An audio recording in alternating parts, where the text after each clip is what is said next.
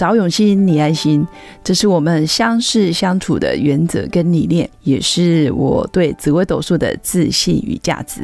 嗨，我是刘永新，是一位能够让你感到安心和可靠的紫微斗数老师。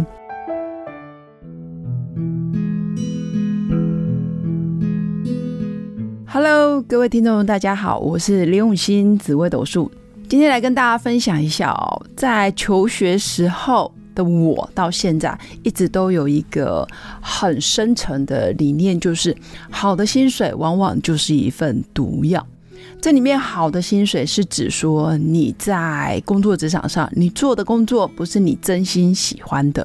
或者你只是为了这份高薪而不得不让自己这么辛苦委屈，甚至完全没有任何热情，只是为了享受这份薪水带来的价值，但实际上你的内心很不快乐。那这个才就是我对毒药的定义。如果你的薪水很高、很轻松、很开心，做得非常的游刃有余，甚至你觉得非常有价值，没有一天觉得是在上班的感觉，那基本上这样子的高薪是非常的良药，就不是毒药喽。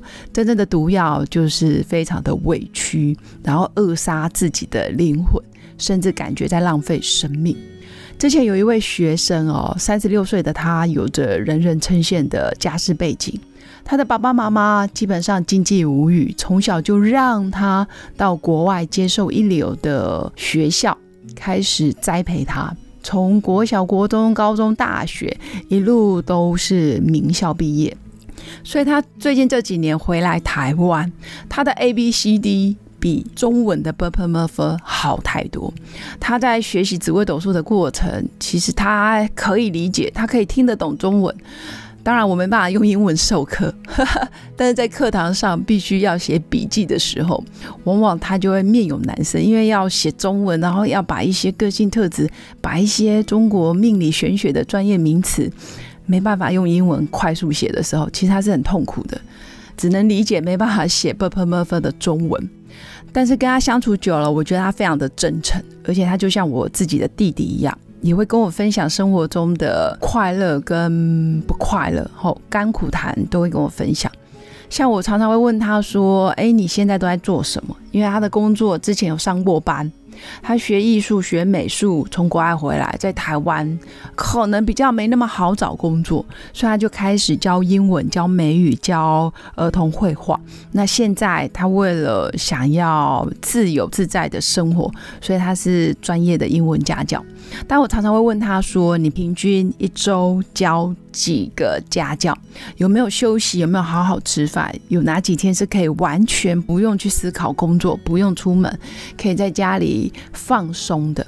他说没有。他说在台湾的家教市场里面，每个月他都想要有六位数的收入，个十百千万十万，大概就是十万以上的收入。他说很不容易，但是他是家里面唯一的独子。家里有一个姐姐跟妹妹都非常的优秀，一个是在全球五百大顾问公司担任高管，一个是国外也是行销公司的主管。相比之下，他就觉得自己好像有点逊掉了。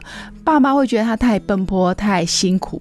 工作没有保障，甚至没有劳健保啊等等，然后又要舟车劳顿，下雨天、大热天都要出门。当然，爸妈基于保护的心态，也会觉得你这样怎么样才可以结婚生子，要如何养家等等等等等。这些关心，其实久而久之就会变成他心里的压力。听久了，任谁都会有点心灰意冷，仿佛他再怎么努力奋斗工作，很想证明自己真的很可以，不需要靠外在的公司头衔的职称，也想要证明自己的价值。他也非常想要让爸妈可以安心，但是每次回到家，甚至在家族聚会里面，都有一种不被看见的感觉。仿佛永远都不如姐姐妹妹的工作来的气派，或者更让人觉得有面子，或者是有愿景。其实我觉得听完他的分享，我自己心有戚戚焉。在年轻的时候，我也曾经为了想要奋斗，想要出人头地，想要白手起家证明自己的价值，想要月入很高很高。当然，我出社会就设定一定要六位数。现在想想，真是有点幼稚。因为你就是用劳力、用体力，甚至出卖自己的健康换取高薪。甚至我可以理解那些自由工作者身后背负的压力，那是无形的，因为我们没有固定的薪水，我们就是要非得要自己想办法，每个月都创造自己的收入，所以就会不断不断的往前跑。但是，一旦一直跑，一直跑，一直跑，你就会变成像实验室里面一直跑滚轮的老鼠，你根本丧失了思考的空间，你也没办法好好想一下自己需要什么，进修什么。或者该在学习什么，弥补自己在求学生涯上或者是职业生涯里面的不足？哪些专业是可以符合自己的天赋能力，又可以做得非常的驾轻就熟？而且随着年纪的增长，你会越做越开心，而不是越做越慌张。因为毕竟有些职业是有年龄限制。或者你对于你的职业生涯，你非常清楚，工作只是一部分，后面你可能要发展自己的兴趣。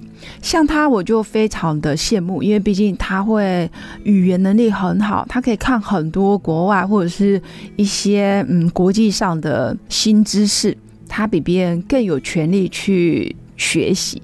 那再来是他学艺术、学画画，像艺术跟画画，这个都是一辈子抢也抢不走的兴趣爱好。连画画都是可以一个人完成的，所以到老了根本也不用怕寂寞，不用怕没事做。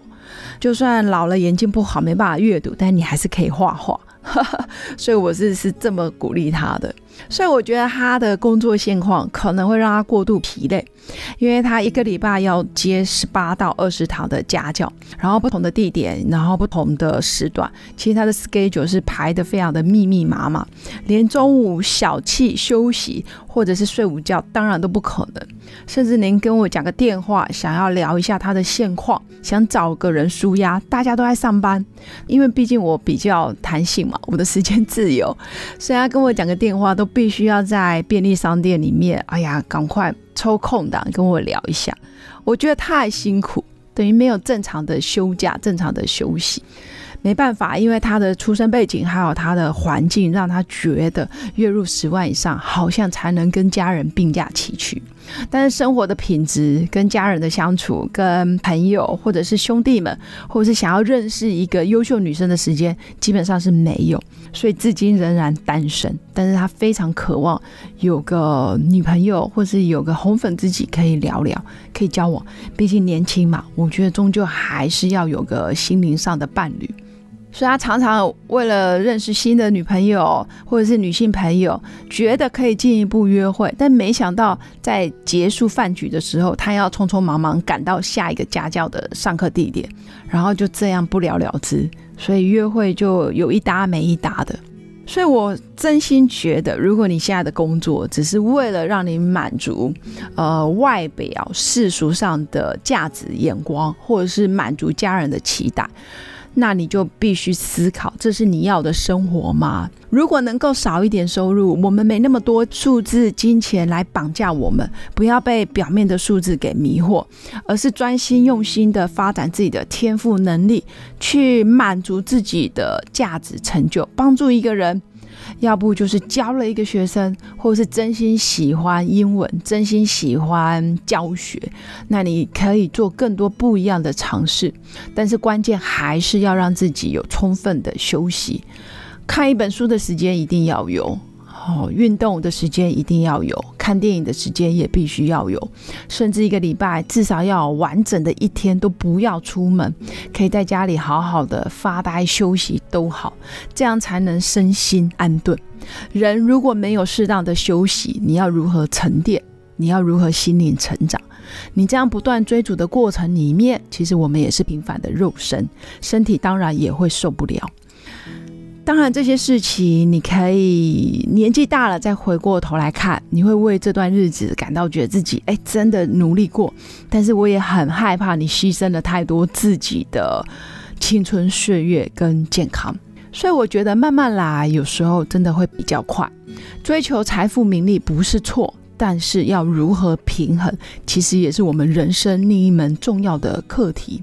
愿大家都可以身心安顿。找到属于自己的天赋找到属于自己的道路好好的往下走走得既安心又自在。